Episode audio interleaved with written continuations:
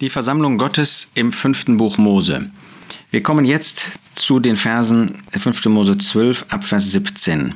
Wir haben gesehen, dass es einen Ort gibt, einen geistlichen Ort. Wir haben zweitens gesehen, dass es Gehorsam ist, den wir verwirklichen müssen, damit Gott in der Mitte der Seinen wohnen kann, praktischerweise. Wir haben drittens gesehen, dass es ein Ort der Anbetung ist.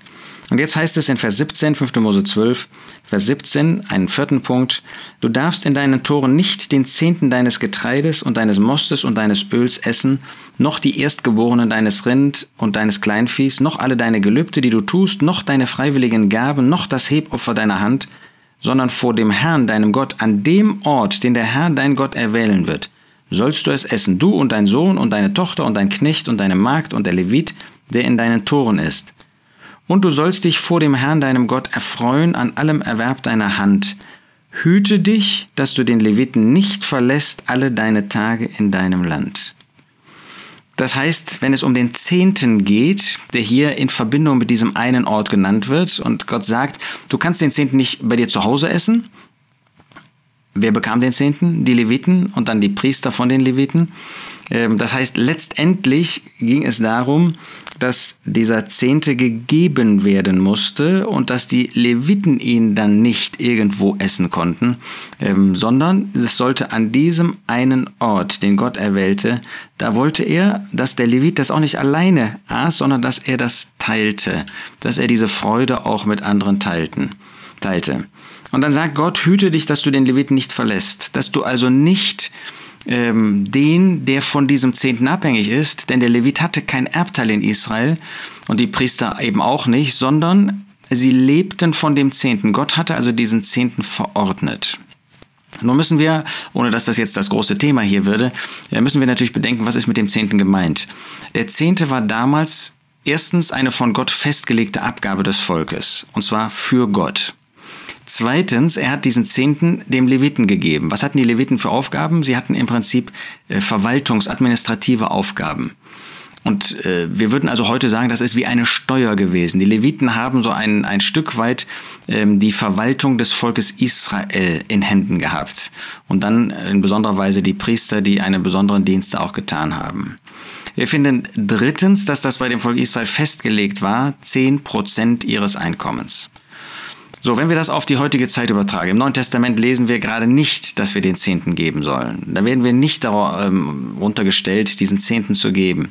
Ähm, äh, manche denken, ja, ist ja ein guter Anhaltspunkt hat damit überhaupt nichts zu tun. Es ist kein Anhaltspunkt für uns, äh, wie viel wir geben sollen. Ja, manche sagen mal, äh, überleg dir doch mal, was ist 10 Prozent? Ja, da kann man schon fragen vom Brutto, vom Netto, wovon denn eigentlich? Ähm, mach dir vielleicht irgendwie eine Liste, ähm, wo du alle deine Einnahmen aufschreibst und dann deine Ausgaben und dass du dann eben Platz hast auch, naja, ist ja wenigstens mal ein guter Anhaltspunkt. Nein, ist es nicht. Denn damals war es eine Steuer. Es war eine Steuer für die verwaltenden Tätigkeiten, die Leviten getan haben. Und äh, wir haben heute auch Steuern zu zahlen, die sind meistens über 10 Prozent, jedenfalls für diejenigen, die ähm, Brot verdienen, ähm, die arbeiten. Ähm, für Geld äh, müssen sie da schon mehr zahlen. Zweitens man muss bedenken, dass es einen Grundsatz gibt, da wo das Alte Testament von einem Teil einer Sache spricht, meint Gott letztlich das Ganze. Ich nehme mal ein Beispiel. Ähm, der Erstgeborene, das ist natürlich nur ein Teil der Familie, 2. Mose 12, der musste, ähm, der wurde verschont, wenn das Blut an die Türpfosten und den Türsturz gestrichen wurde. Und damit sagt Gott, der steht unter dem Gerichtsurteil Gottes und nur der wird gerettet, wird erlöst, wird befreit von diesem Gericht Gottes bei dem das Blut des Lammes geistlicherweise das Werk des Herrn Jesus geltend gemacht wird. Natürlich stand jeder in Israel unter diesem Gerichtsurteil Gottes, aber Gott nimmt den Erstgeborenen als ein Teil, um das deutlich zu machen. Der Teil steht für das Ganze.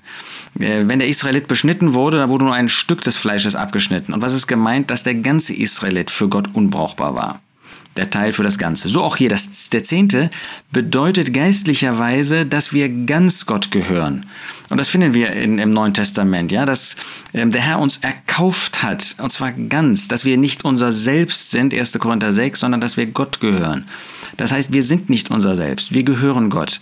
Das heißt, der Zehnte ist ein Bild davon, geistlicherweise, neutestamentlich, dass wir ganz Gott gehören. Wir sollen also nicht irgendwie 10% Gott geben, sondern wir sollen uns bewusst machen, dass alles, was wir besitzen, an Haus, an Hof, an Familie, ähm, an Gaben, auch an Materiellem, das gehört Gott. Das heißt, wir geben Gott letztlich nur das zurück, was ihm ohnehin gehört.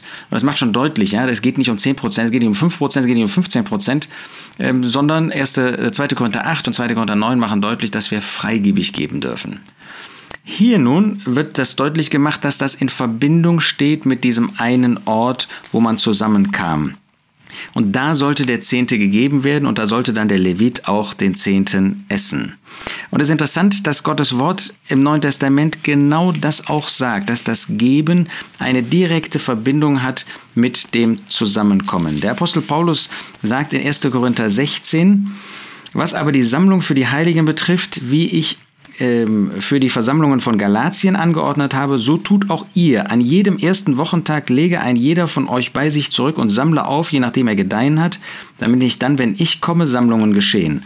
Das heißt ganz deutlich, stattfinden. Das heißt ganz deutlich, ähm, Sie sollten nicht an jedem ersten Tag der Woche bei sich zu Hause was zurücklegen und dann irgendwann ähm, in, die, in die Sammlung bringen, sondern Sie sollten das an jedem ersten Tag der Woche für diesen ersten Tag der Woche zur, zur Seite legen, um es dann in die äh, Kollekte ähm, zu geben.